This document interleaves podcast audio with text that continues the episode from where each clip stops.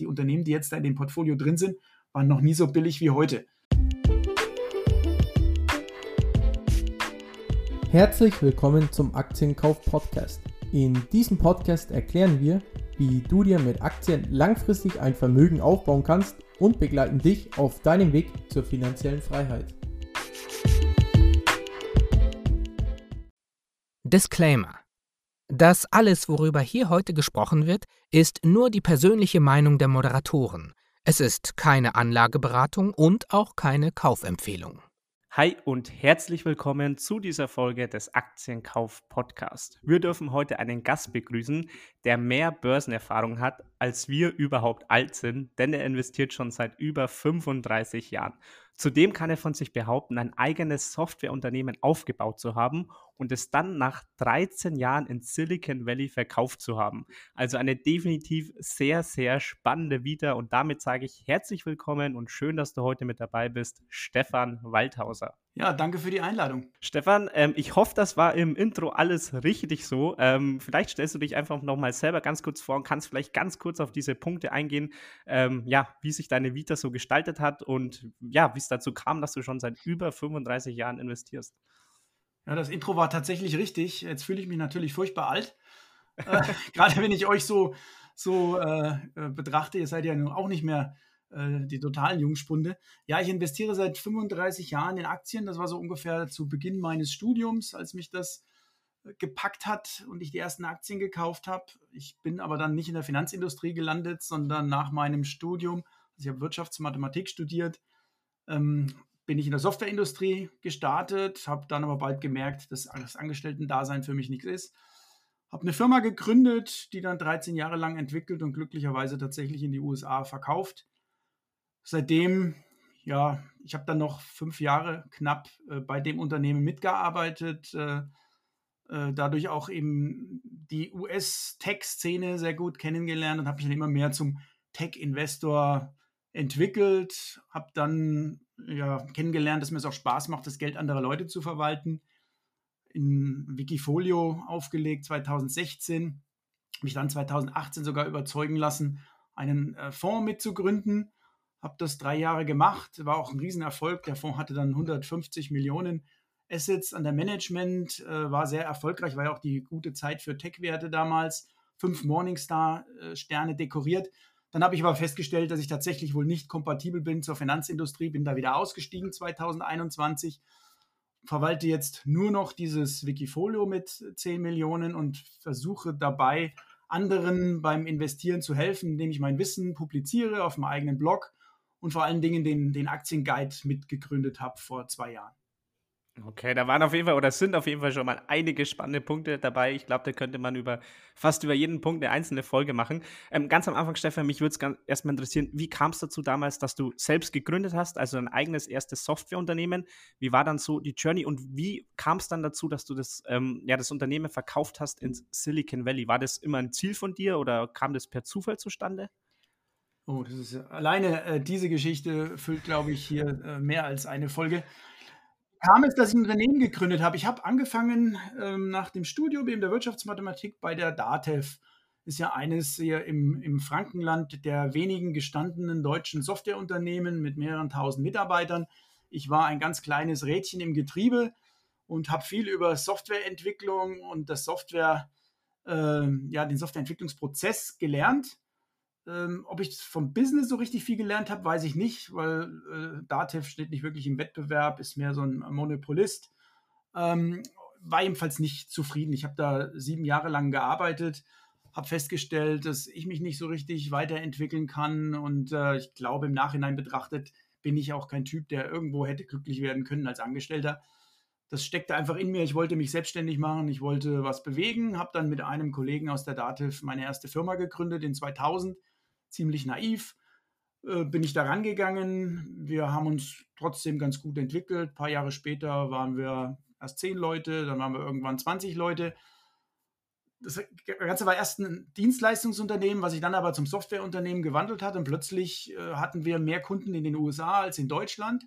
Einfach weil es einfacher ist, als junges Unternehmen ohne großen Namen in Deutschland, in, in USA erfolgreich zu sein als in Deutschland. So komisch wie das klingt, der Prophet zählt einfach da nichts im eigenen Land. Deutsche sind immer sehr konservativ und vorsichtig, gerade die Großunternehmen. Ja, und dann äh, kam eins zum anderen. Wir waren in den USA erfolgreich, in Deutschland eigentlich wenig erfolgreich, hatten gute Partner in den USA, aber äh, keine wirklich eigenen Mitarbeiter da. Ich stand plötzlich vor der Situation, äh, dass mir alles über den Kopf zu wachsen drohte. Also Kunden in 10, 12 Ländern, ähm, Mitarbeiter auch in verschiedenen Ländern, äh, Partner in etlichen Ländern. Die Technologie war was wert, aber wir konnten aus eigener Kraft kein Geld damit verdienen.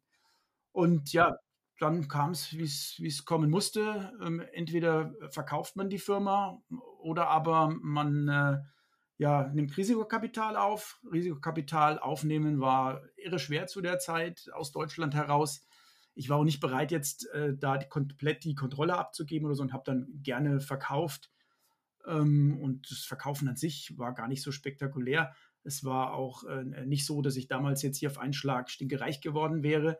Ich hatte eben meine Mehrheit an einem äh, deutschen mittelständischen Softwarehaus verkauft gegen ein ordentliches Aktienpaket einer Softwarefirma, die damals an die Nasdaq gehen wollte. Das war für mich auch so eine Herausforderung als Mitglied des Führungskreises dieser Firma, Alfresco hieß die damals, ähm, ja, zu versuchen, einen Nasdaq-Börsengang anzustreben. Das war sehr, sehr spannend. Ich habe das vier, fünf Jahre mitgemacht, bin da immer um die Welt geflogen, war eine Woche im Monat im Silicon Valley, eine Woche im Monat in London, das war das europäische Hauptquartier. Um zwei Wochen im Monat habe ich mich hier um meine Teams in Deutschland gekümmert war sehr anstrengend, aber äh, klasse Zeit, also unheimlich viel gelernt. Und letztendlich bin ich auch der geworden, der ich heute bin, mit diesem breiten Wissen gerade über das Investieren in Tech, weil ich das alles hinter mir habe und äh, dadurch auch weiß, wie, wie ja, die Tech-Szene in den USA eben so tickt.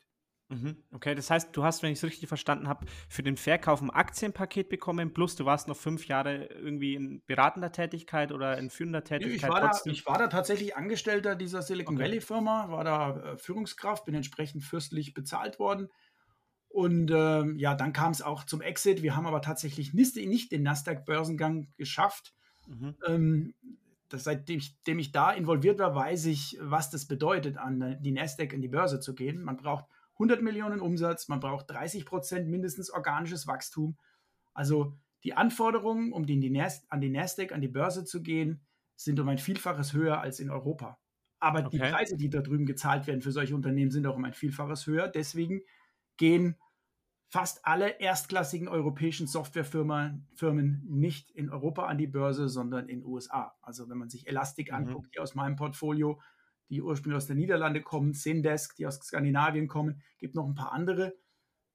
Die gehen allesamt in den USA an die Börse, natürlich auch unterstützt von amerikanischen Risikokapitalgebern. Das gehört auch dazu. Mhm, okay, also bei mir war das nicht so. Es kam dann zu einem anderen Exit, der aber auch nicht zu meinem Schaden verlaufen ist. Äh, und ja, ähm, ich war dann draußen. Okay, spannende Geschichte auf jeden Fall. Und dann nach fünf Jahren warst du komplett draußen. Also da hast ja. du da auch nicht mehr gearbeitet. Genau. Was macht man dann? Dann steht man, ähm, ja, steht man vor diesem oder nach diesem Exit da, hat unfassbar erfolgreiche Jahre hinter sich. Wie geht es da weiter? Ähm, weiß man dann erstmal, was man machen soll? Ähm, steht man dann erstmal da und sagt, okay, wie soll es jetzt eigentlich weitergehen? Wie, wie war das bei dir damals? Also erstmal habe ich mich gar nicht unfassbar erfolgreich gefühlt, weil vieles ja okay. äh, daneben gegangen war. Ja, wir wollten okay. mit diesem Unternehmen an die Nasdaq, an die Börse. Stattdessen wurde es nur ein Verkauf an Private Equity, ähm, was ja schön ist und äh, mir hat finanzielle Unabhängigkeit vielleicht gar nicht gebracht, aber äh, weil die hatte ich eigentlich vorher schon, aber die es, es kam halt noch mal ein, ein Batzen Geld obendrauf. Äh, aber ich habe irgendwann schon vorher festgestellt, dass ich nicht für Geld arbeite sondern weil es mir einfach Spaß macht. Kann ich auch jedem jungen Menschen nur empfehlen, äh, sich was zu suchen, so dass man sich, das, das fühlt sich nämlich dann nicht nach Arbeit an, ja. Wenn man das macht, wofür man brennt, was, wofür man Leidenschaft entwickelt. Und bei mir war es schon immer die Börse. Ich bin Hobbybörsianer eben schon seit 35 Jahren jetzt. Habe das eben nur als Hobby gemacht zu der Zeit, in der ich da in der Softwareindustrie tief involviert war, aber natürlich mit immer größeren Beträgen an der Börse aktiv gewesen. Niemals spekuliert, niemals getradet, sondern immer mit einem längerfristigen Anlagehorizont. wusste daher äh, über verschiedene Wirtschaftszyklen hinweg äh, durch Höhen und Tiefen äh, gegangen, was, was erreichbar ist, was nicht erreichbar ist. Und ja, ich, für mich war klar, ich bin dann jetzt erstmal mein, mein eigener Vermögensverwalter der meiner Familie. Dann in der Zeit hatte ich aber schon vorher dieses Wikifolio begonnen und dann ging auch alles sehr schnell. Das Wikifolio war unglaublich erfolgreich. In den ersten Jahren hatte ich da 30 Prozent Rendite pro Jahr. Ich wusste immer, dass das nie so, nicht so weitergehen kann. Ähm, aber in der damaligen Zeit wollten das die Leute nicht hören. Da hieß es ja immer höher, schneller, weiter mit Tech-Werten. Ähm, und deswegen, das war die Zeit 2018, äh, als ich dann den, den Fonds gestartet habe, äh, noch drei Jahre dann viel für den Fonds gearbeitet, ähm, bis ich da ausgeschieden bin. Und ja, so habe ich mich dann zum Profi-Investor entwickelt. Das Börsen ähm, Hobby war dann eben zum Beruf geworden und jetzt schließt sich irgendwie der Kreis, weil ich mit dem Aktienguide mir einen Traum verwirkliche, nämlich das Börsentool zu bauen, das ich selber gerne gehabt hätte vor 20, 30 Jahren, sagen wir mal. Mhm, okay. Bevor wir dann, sage ich mal, auf deine eigene Strategie vielleicht mehr eingehen, weil es interessiert mich auch, in was für Aktien du investierst und was dafür in dein Portfolio kommt, was auch nicht reinkommt und auch vielleicht, wie das Ganze mit deinem Fonds war. Du hast jetzt gesagt, mit dem Aktienguide konntest du dir quasi deinen Traum verwirklichen. Vielleicht kannst du uns hier nochmal abholen. Ähm, das ist ja dann quasi wieder ein neues Unternehmen, was du auch wiederum gegründet hast, richtig so? Das ist ein komplett neues Unternehmen, ja. Ähm, das ist ganz lustig entstanden schon ein paar Jahre vorher. Also gegründet ist die Firma, das ist eine Schweizer Aktiengesellschaft, erst vor zwei Jahren, mhm. war aber schon einige Jahre vorher ein Hobbyprojekt von dem eigentlichen Gründer, der nicht ich bin, sondern ein, äh, mein Mitgründer Tino Wendland.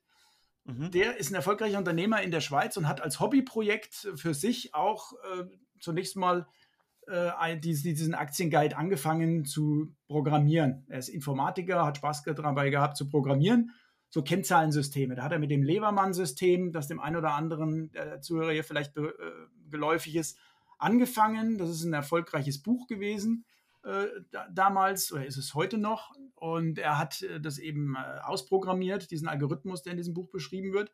Ich hatte damals mit Schwerpunkt auf äh, meine Wachstumswerte, auf die ich mich spezialisiert habe, auch ein eigenes Kennzahlensystem gebaut äh, über das ich viel oft geschrieben habe auf meinem Blog, aber ich, es war nie umgesetzt in dem Algorithmus.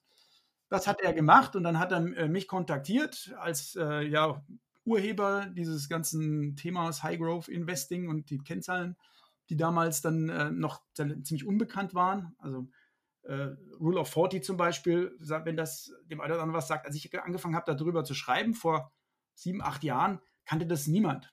Äh, heute ist das in, bei denjenigen, die sich mit Wachstumswerten äh, in, beschäftigen, ist es eigentlich äh, na, ein gutes Stück, ich will jetzt nicht sagen Allgemeinwissen, äh, muss man nicht wissen, aber wenn man sich damit beschäftigt, dann stößt man irgendwann auf dieses Thema. Ja, und so hat sich das entwickelt. Ähm, das war ein Hobbyprojekt von Tino und mir, Aktienguide. Ähm, wir haben das dann angefangen ähm, am Markt anzubieten, einfach nur testweise haben dann gesehen, ups, was ist denn hier los? Plötzlich hatten wir ein paar hundert Kunden, äh, die bereit waren, das nicht nur zu nutzen, sondern auch dafür zu zahlen.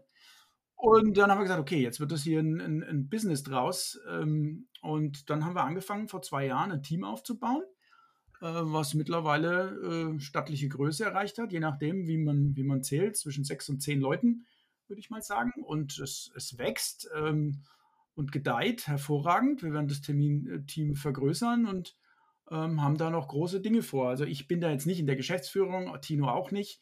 Das überlassen wir äh, jüngeren Leuten.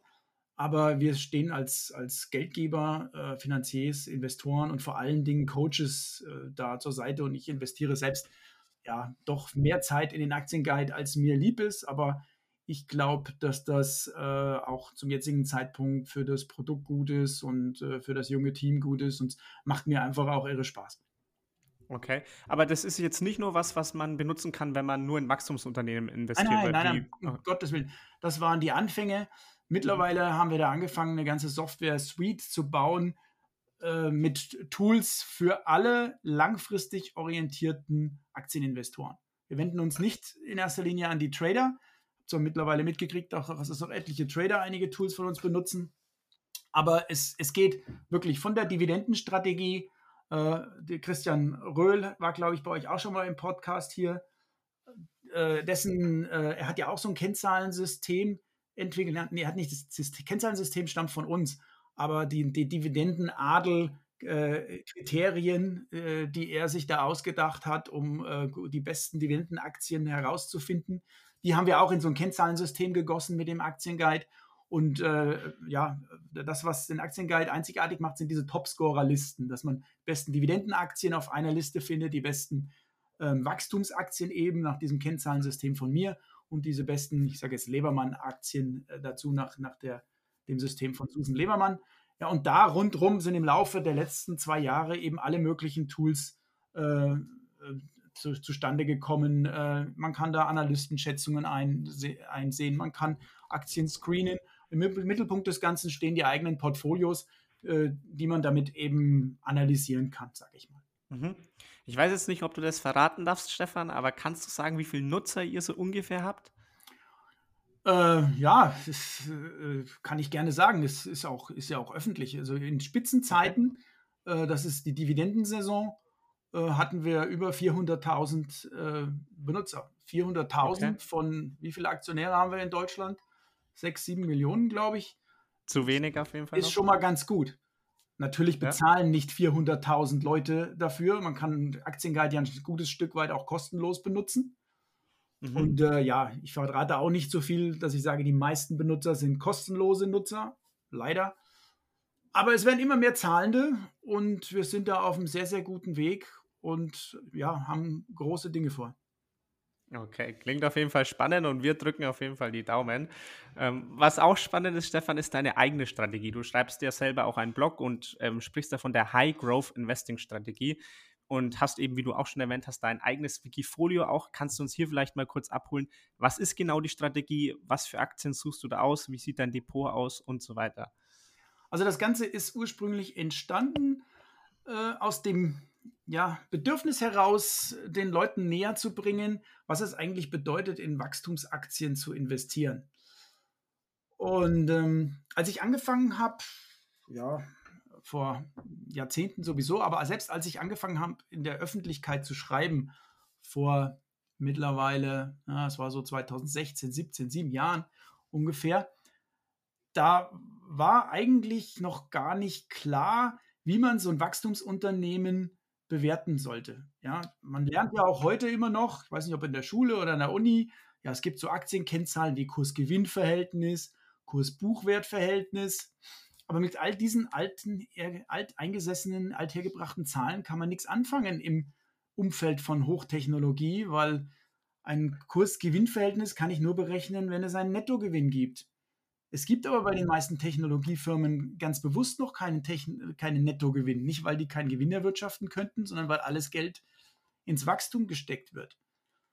Ich kann, äh, und dann muss ich mir überlegen, was mache ich? Ja, dann gibt es eben äh, Kursumsatzverhältnis, war in Deutschland zu der Zeit dann noch bekannt. Das ist der erste äh, wichtige, äh, ja, das wichtige Denken, was man reinkriegen muss. Eigentlich ist es nicht das Kursumsatzverhältnis, sondern das Enterprise Value Sales Verhältnis, was ich mir angucken muss. Also den um Schulden und Barbestände äh, korrigiert, die korrigierte Marktkapitalisierung ist der eigentliche Enterprise Value nackte Unternehmenswert für das Unternehmen, was auch relevant wird, zum Beispiel im Falle eines Unternehmensverkaufs, wird auch immer mit diesem Enterprise Value gerechnet. Das ist das Interessante. Also habe ich das Enterprise Value Sales Verhältnis erstmal definiert und versucht, äh, den Leuten näher zu bringen. Ähm, dann, es gibt eine Alternative, eine bessere zum Kurs-Gewinn-Verhältnis. Das ist das Verhältnis von äh, ja, entweder Kurs, noch lieber auch Enterprise Value zum Cashflow, weil viele dieser Technologiewerte erwirtschaften längst einen positiven Cashflow, machen aber immer noch keinen Nettogewinn. Und letztendlich kommt es ja darauf an, dass eine Firma sich von innen heraus finanzieren kann, also dass sie einen positiven Cashflow hat. Ähm, das heißt, all diese Dinge habe ich zusammengeschrieben auf dem Blog. Äh, damals äh, war das eine Nische, die sonst niemand bediente. Äh, es wurde in Deutschland auch äh, zum Großteil ja auch in der Finanzindustrie nicht wirklich verstanden, wie das funktioniert. Und ja, da ist viel passiert in den letzten sieben Jahren, glaube ich, so vom, vom Verständnis her. ja, irgendwann kam es dann unheimlich in Mode in Wachstums, in, ich habe es ja auch noch High Growth Investing genannt, das ging ja wirklich um schnell wachsende Unternehmen da kam es in Mode, in solche zu investieren. Äh, die Werte sind viel zu hoch gestiegen. Ähm, mein äh, Wikifolio, dieses Portfolio auch, wie gesagt, ich hatte da Jahre drin. Ich glaube, ich habe in, in fünf Jahren, äh, ja, den, ist das Wikifolio von 100 Ausgabekurs auf 400 gestiegen, also Faktor 4. Und das konnte leider nicht äh, gut gehen. Es hat sich dann auch mal eben halbiert in, der, in dem Tech-Crash 2022, ist so wieder auf 200 gefallen. Und äh, da stehen wir jetzt. Also ich, ich investiere nicht nur in High-Growth-Werte, sondern es kommt mir unheimlich auf die Bewertung an. Also das Wachstum muss zum vernünftigen Preis zu haben sein. Und in meinem Wikifolio, wenn man da jetzt reinguckt, was ja mein, mein Musterportfolio ist, also es ist ein öffentliches Musterportfolio, ist, äh, jeder äh, Wert, der da drin ist, ist öffentlich, jeder Trade, den ich mache, jetzt sage ich auch schon Trade, also jedes, diese Transaktion ähm, wird zeitnah oder sogar in Echtzeit da abgebildet. Und das besteht eben aus echten High-Growth-Firmen, die dann meistens auch äh, durchaus teuer sind, auch mal ein zweistelliges Enterprise Value Sales Verhältnis haben. Aber auch, ich sage immer Fallen Angels dazu, also die, die Werte, die jetzt gewisse Probleme haben, die tief gefallen sind. Ich versuche die dann einzusammeln, äh, während sie eben äh, billig sind und mache das im Endeffekt wie so ein klassischer Value-Investor auch. Also ich äh, überlege mir rein fundamental, was hat das Unternehmen für einen Wert? Äh, da hilft mir natürlich mein Background, dass ich äh, wirklich das Unternehmen als Ganzes betrachten kann und mir überlege, was würde denn ein strategischer Investor für so eine Softwarefirma zum Beispiel zahlen? Und wenn der Börsenkurs deutlich drunter ist, dann ist das diese berühmte äh, Margin of Safety, von der die klassischen Value-Investoren reden. Und ich würde sagen, das, was ich mache, ist quasi Value Investing nur nach anderen Spielregeln, weil die klassischen Spielregeln, sprich die klassischen Finanzkennzahlen für diese Art von Unternehmen nicht gelten. Das ist so im Prinzip, wie ich meine Strategie da fahre. Ähm, ja, den letzten äh, zwei Jahren mit äh, weniger Erfolg als in den fünf Jahren davor. Aber das war nun mal so. Mit Nebenwerten oder auch Technologien-Nebenwerten konnte man in den letzten zwei Jahren keinen Blumentopf gewinnen. Entweder man war in Apple und Microsoft und Nvidia und Tesla investiert oder eben nicht, so wie ich. Und dann hatte man keine Chance, zum Beispiel die Nasdaq out zu performen, was, was mein, mein Ziel ist, was ich auch weiß, dass ich das auf äh, lange Jahre hin schaffe. Zumindest ist mir das in den letzten 20 Jahren gelungen. Aber in den letzten zwei eben, eben nicht. Mhm. Okay, du hast jetzt schon gesagt, in diese Big Player wie zum Beispiel Nvidia warst du nicht oder bist du nicht investiert. Was sind es denn dann für Aktien, die bei dir enthalten sind? Also, ich, wie also ich das jetzt raushöre? Ich habe hab nichts prinzipiell gegen Big Player. Ich äh, habe okay. zum Beispiel seit Jahren in Alphabet investiert. Ich war auch mhm. im, im Facebook-Konzern äh, noch, ich glaube, es war noch zu Zeiten, da hießen sie noch nicht Meta, investiert. Es kommt da mir immer auf die Bewertung an. Also das Wachstum okay. und die Profitabilität im Vergleich zur Bewertung. Und Big Tech ist einfach zu teuer geworden vor geraumer Zeit schon, mit der Ausnahme Alphabet. Die werden jetzt wieder teurer, waren aber lange Zeit äh, wirklich fair bewertet. Die habe ich seit vielen Jahren äh, da im Portfolio drin. Und ähm, wenn man jetzt reinschaut, Hightech Stock Picking heißt äh, dieses Wikifolio, dann findet man eben wirklich solche Highflyer wie CrowdStrike. Das ist ganz interessant. Das ist ja also eines der führenden Cybersecurity-Unternehmen. Ähm, in die war ich sogar vor Jahren schon mal sehr erfolgreich investiert. Bin dann, als sie mir zu teuer geworden sind, so mit dreistelligen Kursgewinnen raus. Anfang des Jahres, äh, wo ja wirklich, also im zweiten Hälfte letzten Jahres ist ja Tech komplett unter die Räder gekommen, habe ich solche Werte dann gekauft, wie glücklicherweise CrowdStrike, so ziemlich um die Jahreswende. Und ich habe gerade eben, deswegen sage ich jetzt dieses Beispiel, gesehen, die haben heute die 100% plus übertroffen in nur elf Monaten ähm, seit dem Jahresbeginn, das ist natürlich schon auch wieder nicht mehr gesund. Und da frage ich mich ja, äh, das ging ja jetzt auch wieder ein bisschen schnell. Wo muss ich jetzt wieder die Bremse reinhauen und vielleicht auch mal da wieder reduzieren? Also solche Werte sind drin, aber auch ähm, Werte, ja, die durch eine ganz schwere Zeit gehen. Ich habe auch zwei, drei Werte drin, mit denen ich jetzt äh, ja, auf größeren Buchverlusten setze, die mittlerweile sich vom High Growth Wert ja, verändert haben zum Deep Value Wert, würde ich sagen. Also ich habe zum Beispiel eine Vimeo da drin. Ist, äh, weiß nicht, ob ihr Vimeo kennt. War früher als die Alternative von YouTube bekannt. Ist es aber schon lange nicht mehr. Natürlich hat Vimeo keine Chance gegen YouTube. Vimeo ist eine, eine äh, Software-Suite rund um das Thema Video, wendet sich aber mehr an Firmen, die Video nutzen wollen, um äh, verschiedenste Dinge damit zu tun. Also es ist eine, eine Plattform, auf der es zum Beispiel keine Werbung gibt. Es gibt Tools zur Videoerstellung und so weiter. Ähm, hat äh, eine unvorstellbare äh, Anzahl von mehreren hundert Millionen Benutzern, äh, macht so 400 Millionen Umsatz und ist tatsächlich für 300 Millionen zu haben, Enterprise Value, das ganze Unternehmen. Ein, ein Cloud-Software-Unternehmen, ein Software-as-a-Service-Unternehmen mit 80% äh, Bruttomarge, mit äh, positivem Cashflow und trotzdem ist es für ein Enterprise Value Sales Verhältnis von 0,7 oder so zu haben. Also aus meiner Sicht ist es Deep Value. Ja, wenn da jetzt ein, ein Private Equity Investor hergeht und würde das Unternehmen übernehmen, also würde ein dickes Aufgeld zahlen. Die Frage ist immer, ob man an, an so ein Unternehmen da jetzt drankommt als Private Equity Investor. Also solche Stories versuche ich zu entdecken und das sind Aktien, die will momentan keiner anfassen. Wenn man sich den Chart anguckt, sowieso nicht. Die sind zu 40 Euro, glaube ich, an die Börse gekommen und jetzt sind sie äh, nur noch vier wert oder noch weniger als vier Dollar, glaube ich sogar. Ja, genau, 3,50 Dollar oder so. Ähm, also mehr als 90 Prozent haben, diese, haben solche Werte verloren.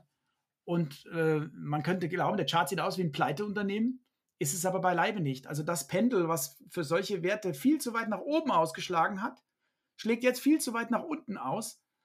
Und ich bin der Meinung, ähm, dass man als geduldiger Investor, auch Tech-Investor, jetzt mit solchen fundamental niedrig bewerteten Titeln sehr, sehr gute Geschäfte machen kann in den nächsten Jahren. Aber ähm, das will momentan kaum einer hören. Ich sehe das hier in meinem, den, meinen äh, äh Leserzahlen, auch für meinen Newsletter. Der ging auch raketenartig nach oben. Ich, ich verschicke jede Woche hier einen, einen, kostenlosen Newsletter an die Leser meines Blogs. Und während ich äh, da, äh, ja, sagen wir mal, 100 Leser pro Woche hinzugewonnen habe, noch vor zwei Jahren, verliere ich jetzt jede Woche unterm Strich 10, 20 Leser. Also die Zeiten sind vorbei, die Leute interessieren sich nicht mehr für solche Dinge. Ähm, das tut mir natürlich leid und auch ein bisschen weh als, als äh, Schreiber, als Autor dieses Blogs. Aber auf der anderen Seite als Investor äh, kriege ich das Grinsen gar nicht mehr aus dem Gesicht, weil das heißt natürlich, äh, ja, wenn, wenn da keiner jetzt investiert ist und keiner, keiner will diese Aktie haben, äh, dann sammeln sich diese Aktien immer mehr in diesen sogenannten starken Händen. Die Trader sind draußen und irgendwann kippt das auch wieder. Ja, dann äh, natürlich nur bei den Firmen, die stabil dastehen. Ich brauche eine hohe Überzeugung, dass diese Firmen wirklich die richtigen sind, die ich da aussuche. Auch ich da, äh, habe natürlich da keine Trefferquote von 100 Prozent. Habe da auch in der Vergangenheit äh, durchaus mal daneben gelegen. Aber unterm Strich passt es einfach. Und das ist das Wichtigste. Und ich weiß nur, dass ich heute Einstiegskurse finde, so hatte ich sie zumindest seit sieben Jahren, seit es dieses Wikifolio gibt, hatte ich solche guten Kurse noch nicht. Anders gesagt, die Unternehmen, die jetzt da in dem Portfolio drin sind, waren noch nie so billig wie heute. Ob das für das nächste und übernächste Jahr positiv ist, die Performance, weiß ich auch nicht. Das könnte auch sein, dass es noch drei Jahre dauert, in der nur Nvidia und Tesla nach oben gehen. Aber irgendwann, wenn man an das klassische, den klassischen Value Investing Gedanken glaubt, so wie ich, dann äh, ja, werden irgendwann wieder die Zeiten kommen, wo solche leidenschaftlichen Stockpicker wie, wie ich, wie wir, belohnt werden dafür. Wäre ja auch langweilig, wenn es dann mit den ETFs äh, nur noch so äh, steil bergauf ginge und, und äh, dann würde ich natürlich auch den, den Nasdaq ETF bevorzugen. Kann ich auch äh, vielen Leuten nur raten. Ja, also das Stockpicking ist auch durchaus mit Aufwand verbunden und ist nicht so, dass ich das jedem empfehle, aber für mich ist es halt das Richtige, weil, es, weil ich, das ist, was ich gerne mache. Ja, also super spannend und immer wieder witzig, dieses Paradoxon zu sehen, wenn es eigentlich interessant wird mit den Aktien, wie dann die Leute eigentlich ja nichts mehr von den Aktien wissen möchten. Also ja. dann ist es für dich aber so, eigentlich könnte man jetzt meinen, wenn man an High-Growth-Aktien denkt, an ein High-Growth-Portfolio, bei 5% Zinsen oder 4% Zinsen oder wie auch immer, da, da ist man eigentlich nicht glücklich, aber ich merke jetzt bei dir, du freust dich eigentlich darüber, dass jetzt die Kurse fallen und für dich sich endlich mal wieder günstige Chancen ergeben. Verstehe ich das richtig so? Ja, das ist ja auch so eine Pauschalisierung, die einfach falsch ist. Ich glaube, okay. du spielst jetzt darauf an, dass so im, in, äh, ja, diese Weisheiten gepredigt werden. Äh, hohe Zinsen, also allgemein hohes Zinsniveau ist schlecht für Technologieaktien, weil die sind ja unprofitabel, müssen sich dann äh, zu höheren Zinsen refinanzieren. Meinst du solche Gedanken? Genau, genau, darauf ja. wollte ich anspielen. Ja, aber das ja. ist ja nicht bei Korrigiere mich so. gerne, ja. Das ist ja nicht, ja. natürlich, allgemein, wenn ich mir jetzt ähm, die komplette Technologieszene ansehe, mag das schon sein, dass das irgendwo unterm Strich von der Statistik her stimmt. Aber wenn ich Stockpicker bin, dann kann ich mir ja unter Tausenden von Aktien das Dutzend oder zwei, die zwei Dutzend raussuchen, bei denen das eben nicht so ist. Diese Firma Vimeo, von der ich gerade gesprochen habe, die sitzt auf einem Berg von Cash, hat null Schulden.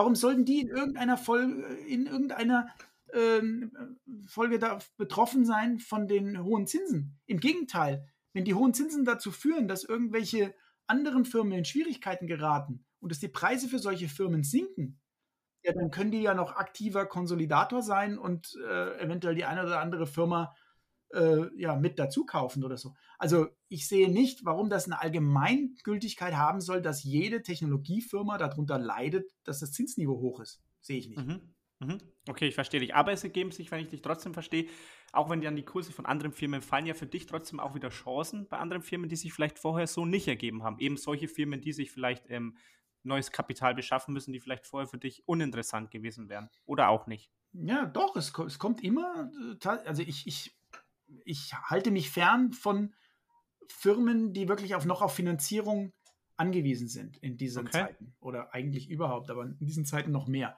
Ich würde jetzt nicht in eine Firma investieren, wo ich weiß, ui, die schaffen es nicht, profitabel zu werden, ohne nochmal an den Kapitalmarkt zu gehen. Weil zu welchen Konditionen das jetzt stattfindet, äh, wage ich nicht zu prophezeien. Und es gibt genügend Firmen, die entweder schon äh, unterm Strich profitabel sind, sprich einen Nettogewinn haben, oder zumindest für mich viel entscheidender der Cashflow, wo ein positiver Cashflow da ist, der unter Berücksichtigung der Verwässerung, muss man immer dazu sagen, ähm, steigt. Und wenn das der Fall ist, dann äh, ja, gucke ich genauer hin. Aber äh, auch das ist nur die eine Seite der Medaille. Es kommt auch immer auf die Bewertung an. Das kann ich gar nicht oft genug sagen.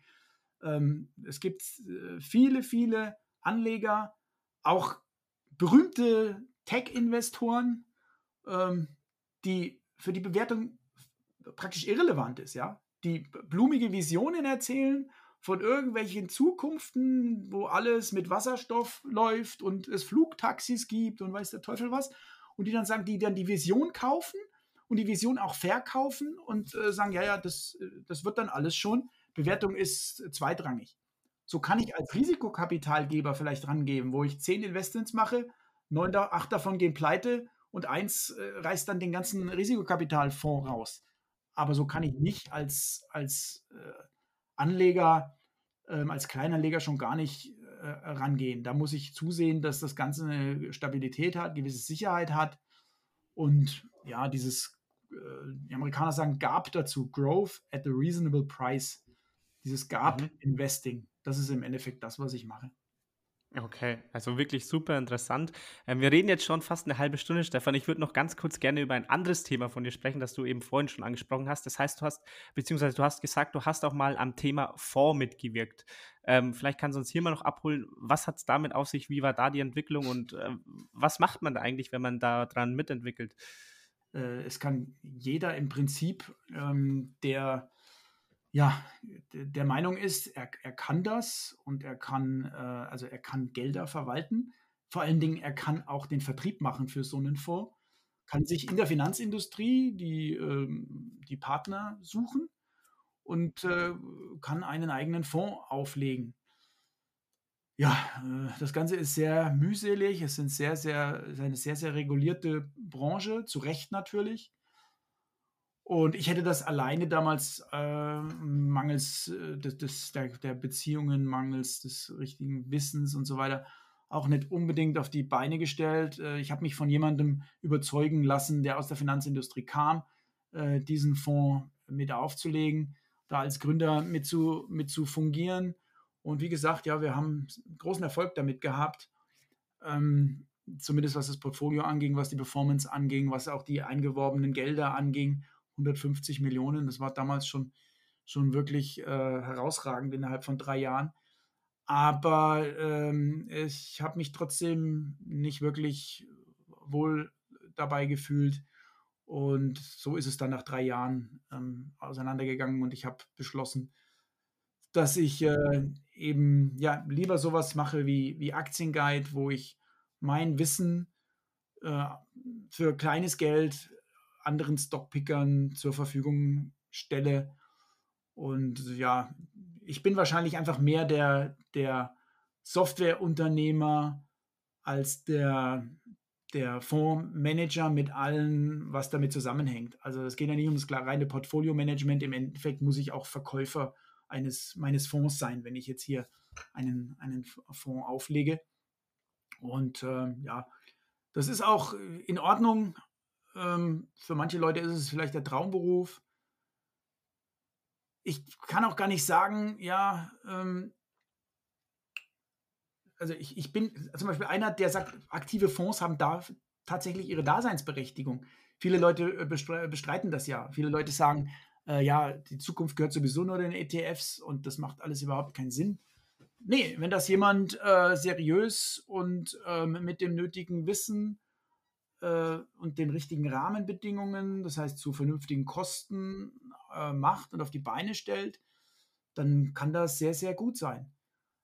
Aber ähm, ja, ich, für mich war es halt in dem Moment 2021 nicht das Richtige und äh, ja, ich bin froh, dass ich mich da, kann auch nicht alles machen, entschieden habe, diesen, dieses Baby-Aktien-Guide ins Leben zu rufen, was damals an der Schwelle eben stand von dem Hobbyprojekt äh, zum echten Software-Business. Und im Endeffekt habe ich mir jetzt den Traum verwirklicht, dass ich das nicht nur den, das Hobby zum Beruf gemacht habe, sondern mein Wissen aus der Softwareindustrie, wie, wie baue ich so eine Softwarefirma auf, ähm, ja, und das Wissen rund um das Thema Börse, Investment, ja, miteinander äh, vereinen konnte. Und ich glaube, ja, nur dann kann auch was Gutes dabei rauskommen, wenn man, wenn man äh, da einfach, ja, Assets hat und, und äh, Erfahrungen, äh, die nicht jeder mitbringt. Ich glaube, das ist doch wirklich ein super Schlusswort für diese Folge, Stefan. Vielen Dank, dass du heute mit dabei warst. Vielleicht kannst du nochmal abschließend unseren Hörern sagen, wo sie dich finden, ähm, bei welchem Blog nochmal genau und bei welchen Websites nochmal genau, wenn sie mehr über dich und über deine Projekte erfahren möchten. Also Aktienguide ist ganz einfach, ist tatsächlich aktien.guide ist die URL, ist ganz einfach zu finden. Mein äh, eigener Blog ist der äh, High Tech Investing Blog, High tech-investing.de oder einfach bei Google Stefan mit F, Stefan Waldhauser, Wald und das Haus und ER hinten dran, Stefan Waldhauser eingeben. Äh, da findet man sich mich schon auf den diversen Plattformen, bin auch viel auf Twitter, darf ich ja nicht mehr sagen, X zu Hause. Und ja, versuche mich jetzt sogar an englischsprachigen Inhalten auf der Substack-Plattform, mache da gerade meine ersten Erfahrungen, wie das ist, so auf Englisch zu schreiben. Und äh, ja, aber ich glaube, ihr habt ja einen, einen, deutschsprachigen Podcast, deswegen dürfte das die Leute hier weniger interessieren. Perfekt. Super, Stefan. Danke, dass du heute mit dabei warst. Gerne. Vielen Dank für die Einladung. Hat Spaß gemacht. Tschüss. Falls dir die Folge gefallen hat, lass doch gerne eine 5-Sterne-Bewertung auf iTunes da oder teile die Folge mit deinen Freunden. In diesem Sinne, habt einen guten Start in die Woche und wir hören uns nächsten Sonntag wieder.